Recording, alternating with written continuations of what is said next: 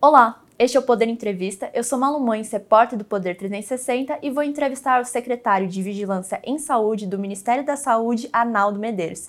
Medeiros tem 59 anos, é formado em Ciências Farmacêuticas pela Universidade Federal da Paraíba e é doutor em Bioquímica pela Universidade de São Paulo. Ele está no Ministério da Saúde desde junho de 2020.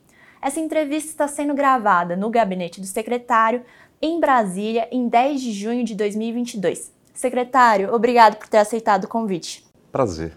Agradeço também a todos os web espectadores que assistem a este programa. Para ficar sempre bem informado, inscreva-se no canal do Poder 360, ative as notificações e não perca nenhuma informação relevante. Secretário, começa essa entrevista perguntando: Nessa semana foi confirmado o primeiro caso de varíola dos macacos no Brasil. O que é essa doença? A doença varíola do macaco, muitas vezes chamada de monkeypox, por conta do inglês, na verdade é uma doença endêmica, zoonótica, porque é transmitida entre animais de animais de um vírus, provocada por um vírus, que na verdade ela foi identificada por volta de 1950, na década de 50 do século passado. Né? Na verdade, embora tenha esse nome monkeypox, é porque ela foi identificada primeiro em macacos, embora não tenha nada a ver a relação exatamente com primatas não humanos. Ah, ela é uma doença de transmissão entre animais de contato de transmissão entre animais e o homem, ou entre homens e entre seres humanos, ou por contato com superfícies contaminadas, com objetos, roupas, objetos contaminados que contenham a amostra viral, a amostra viral. Ela é uma doença autolimitada, que em medicina chamamos de doença de autolimitada, porque ela dura aproximadamente de duas semanas, duas a três a quatro semanas, pode durar até quatro semanas, mas em geral ela tem uma, um, um, curso relativamente benigno. Ah, ela é endêmica na África, no, na África Central e na África Ocidental, lá ela é endêmica há muitos anos, nas, nesta região da África, ela tem uma letalidade de até 10%, principalmente em crianças e em pessoas imunossuprimidas. Mas agora temos tendo um surto, né, que nós chamamos de um surto, em países não endêmicos. Em países não endêmicos. Nós tínhamos ao longo da história alguns surtos, tivemos acho que uns dois surtos nos Estados Unidos, em alguns outros países ao longo do tempo mas agora temos um surto importante em vários países do mundo, né? em, que nós chamamos em países não endêmicos, porque onde o vírus não circula naturalmente, normalmente, né? como, como um processo de uma, de uma circulação viral endêmica de uma, de uma doença endêmica relacionada. E há risco da varíola dos macacos se tornar uma pandemia? Esse risco é, é pouco provável, embora né? É, às vezes é muito difícil a gente falar em, nesses termos, mas a possibilidade é muito pequena. Na verdade, a gente entende de que ela é está tendo agora um surto em, em regiões não endêmicas. Ah, precisamos ter o cuidado e o controle dessa para que ela não se torne endêmica nesses países. Agora, claro, se ela se tornar endêmica de alta circulação no mundo inteiro, isso é, por definição, seria o conceito de uma pandemia. Mas não temos nenhum indício de que hoje a varíola dos macacos, ou varíola do macaco, ou monkeypox, seja uh, tenha um potencial ou tenha um risco associado a se tornar uma doença pandêmica. E há alguns países da Europa que já tem mais de 200 casos confirmados. Por enquanto, o Brasil só tem um suspeito, um caso, uma pessoa infectada que foi confirmada. A gente pode esperar que no Brasil vá chegar esse cenário de 200 casos, algo nesse patamar? Essa é uma preocupação que o Ministério da Saúde tem. Né? Desde que quando surgiu o primeiro rumor de um caso no Reino Unido, o Ministério da Saúde notificou, através de que nós chamamos de um comunicado de risco desse caso que tinha acontecido no Reino Unido. A partir do momento em que começou a ter mais casos no mundo, uh, o Ministério da Saúde criou uma sala de situação, nós chamamos sala de situação, uma sala onde especialistas se reúnem para efetivamente estudar e avaliar todos os todos os casos que acontecem no mundo. Nessa sala de situação, nós também definimos o que era um caso suspeito, o que é um caso provável, o que é um caso definitivo, o que seria um caso descartável, né? juntamente com especialistas e com vários outros agentes, como a Organização Mundial da Saúde, da OPAS aqui no Brasil, né? representantes do CONAS, CONASEMES, da Anvisa e de outros especialistas, e estamos monitorando e constituímos, por assim dizer, uma vigilância ativa, uma, uma, uma ficha de notificação que espalhamos para todos os estados do Brasil, que servem, portanto, como notificação para a vigilância. Né? Essa que é importante. Quando nós temos um surto né, de qualquer doença, no caso né, de uma doença, é importante termos uma vigilância ativa e sensível para captar qualquer indício que possa representar um risco para a saúde pública, no caso do nosso país e por enquanto a gente tem um confirmado e nove suspeitas. O que a gente já sabe sobre esses pacientes? Veja bem, os, os, nove casos suspeitos, a doença ela se manifesta normalmente com febre, adenomegalia e erupções cutâneas. Então, todo caso né, que você tenha febre de início súbito, adenomegalia e aparecimento de erupções cutâneas de forma de bolhas de vesículas, né, a gente precisa fazer o diagnóstico diferencial de outras doenças eczematosas que cursam com esses sintomas, mas a gente precisa ficar atento se tem algum vínculo epidemiológico ou não com a varíola, com a chamada varíola do, do, dos macacos, né, com, a, com, com a monkeypox.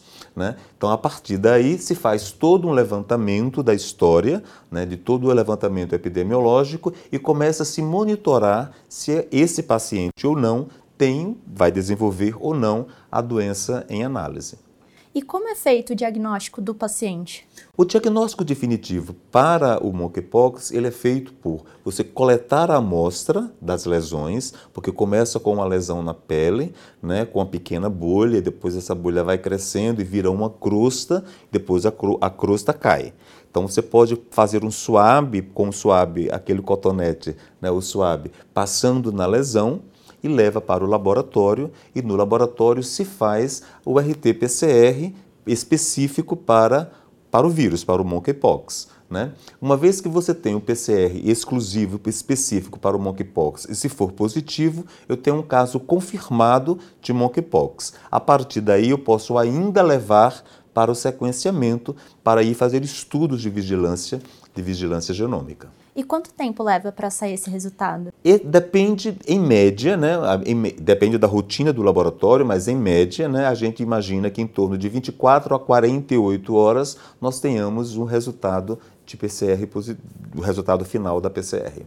E a Fiocruz entregou nessa semana alguns exames para todos os estados de varíola dos macacos. Esse é o teste PCR? Exatamente isso. Nós precisávamos de ter o, o controle positivo né, nós precisávamos ter o controle positivo que nós chamamos que são exatamente os iniciadores para identificar, para amplificar a sequência genômica específica né, e conservada do gene, do genoma do, do vírus, né, do, do monkeypox. Né, nós adquirimos né, através da, da OPAS, fez todo um tratamento junto com o Instituto de Biologia Molecular do Paraná, que é um, que é um, que é um membro né, da Fiocruz, que pertence ao Ministério da Saúde, e a partir daí nós estamos distribuindo para os laboratórios, distribuímos para os laboratórios de referência para que possam ser feitas essas análises. Mas mais importante, muito mais importante, preocupados não só apenas com a nossa segurança, mas com a segurança da nossa região.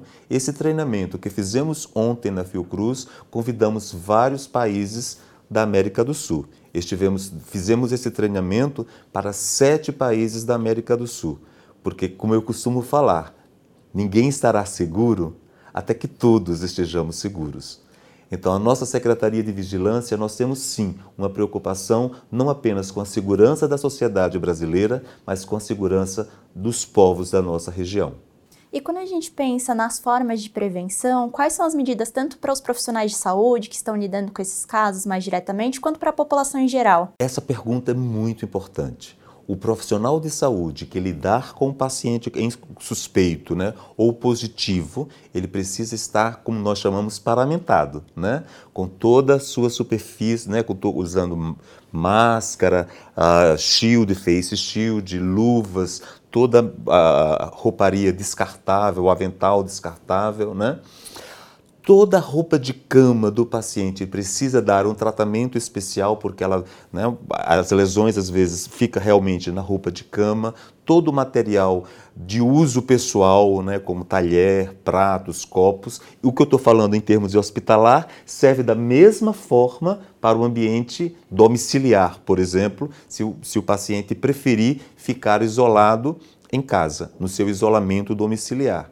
Né? Então, todo esse cuidado, né? esse cuidado com, com as suas roupas de cama, com a, o material de uso pessoal, ele deve ser esterilizado, lavado com água e sabão, muitas vezes passar água quente, né? uma água quente que você faz a descontaminação. Isso é extremamente importante.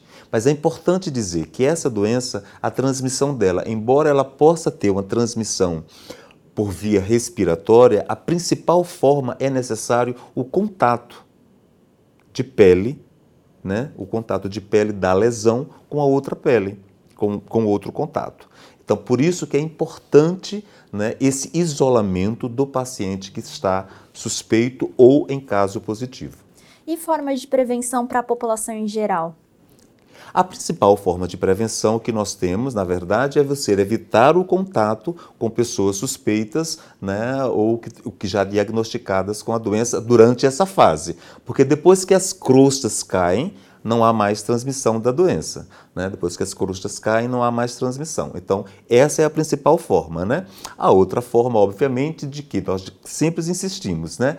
As medidas chamadas, as que ficou conhecida como as medidas não farmacológicas, né? a higienização das mãos frequentes com, com água ou sabão ou com álcool em gel, né? o uso de máscaras, né?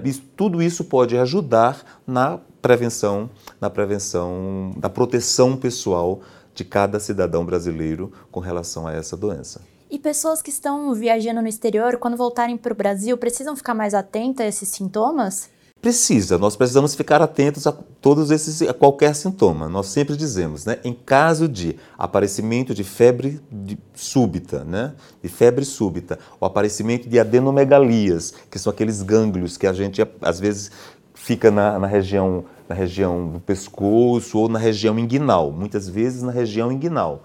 Ah, no aparecimento dor, dor no corpo, fraqueza, procura sua unidade básica de atenção.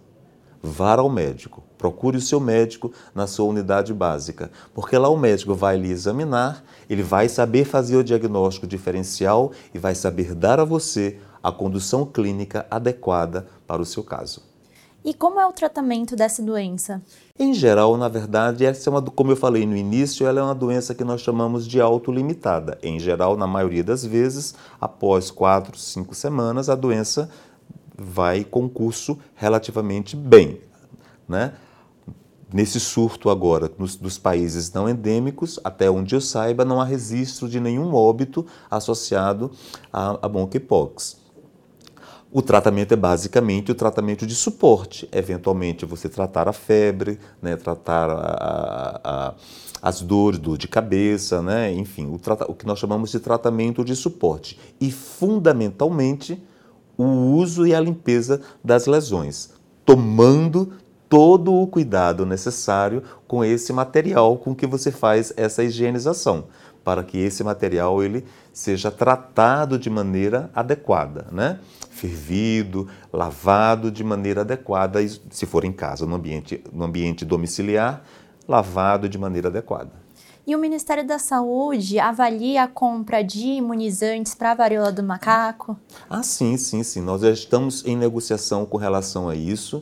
Né? Existem duas duas vacinas disponíveis. Né? Na verdade, parece que tem quatro, mas na verdade são duas, porque tem uma única vacina com três nomes diferentes, elas, nomes comerciais diferentes em vários países. Na Europa, no Canadá e no Reino Unido, elas têm nomes diferentes. Na Europa, no Canadá e nos Estados Unidos, desculpe, tem nomes diferentes, mas é a mesma vacina e uma outra vacina. Na verdade, nós temos duas vacinas uma vacina de vírus replicante e de uma de vírus não replicante que nós entendemos que essa é a melhor opção vacinal, né, de, de aquisição vacinal nesse sentido. Uh, nós já estamos em negociação. Nenhuma delas, nem, nenhuma, nem, nem a replicante, nem a não replicante, tem registro aqui no Brasil, ou pediu registro na Anvisa, até o meu conhecimento. Mas nós já estamos em tratativas com a Organização Pan-Americana né, da Saúde, com a OPAS, para aquisição e pesquisa para pré-qualificação dessa vacina via fundo rotatório, para que o Brasil possa adquirir de maneira mais célere possível um quantitativo de vacinas para monkeypox.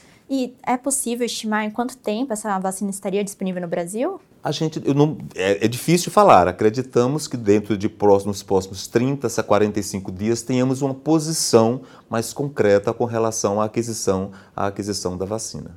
E essa vacina seria ah, administrada no público em geral ou em um grupo específico? A Organização Mundial de Saúde, inclusive quando nós estivemos em Genebra, agora na Assembleia da Organização Mundial de Saúde, participamos e discutimos especificamente a questão da vacinação para monkeypox. Não existe uma recomendação da Organização Mundial de Saúde de uma vacinação em massa, digamos assim, né? como nós estamos acostumados a pensar quando falamos agora, por exemplo, da vacinação da Covid. Né? Não, não uma vacinação vacinação em massa.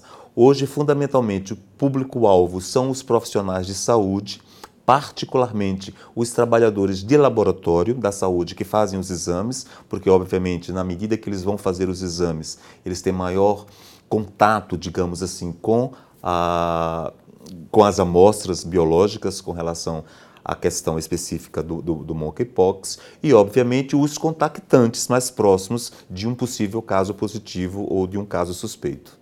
E os casos brasileiros que a gente tem hoje, quando a gente deve ter o resultado deles? A gente acredita que agora, que com a chegada do, dos, dos, dos primers, dos controles positivos, que muito brevemente, dentro de no máximo 48 horas ou uma semana, tenhamos os resultados já descartados ou não desses casos.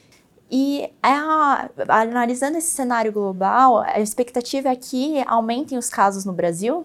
Veja bem, é muito difícil perceber dessa forma, mas assim, o que nós estamos verificando é que hoje, aproximadamente, temos cerca de 1.300 casos no mundo, em torno de 1.300 no mundo. Ah, embora tenhamos tido aumento do número de casos em alguns países nas últimas semanas, o número de países que têm casos novos não tem aumentado na mesma proporção. Então a gente o que mostra que talvez cada país esteja tentando procurar segurar os seus casos, fazendo as medidas de bloqueio e de controle dos casos que estão acontecendo nos diversos países. Né? Então, eu acho que essa é uma, é uma, uma premissa.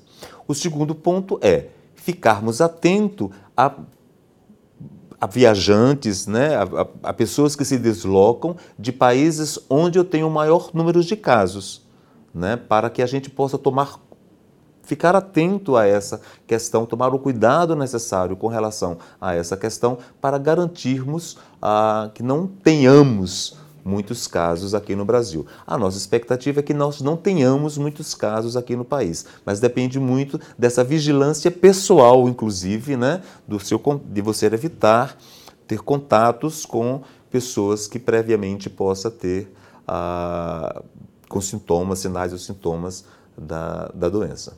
Chega ao final esta edição do Poder Entrevista. Em nome do jornal digital Poder 360, eu agradeço ao secretário Arnaldo Medeiros. Muito obrigado. Agradeço também a todos os web espectadores que assistiram a este programa. Essa entrevista foi gravada em 10 de junho de 2022 no gabinete do secretário em Brasília. Para ficar sempre bem informado, inscreva-se no canal do Poder 360 do YouTube, ative as notificações e não perca nenhuma informação relevante. Até a próxima!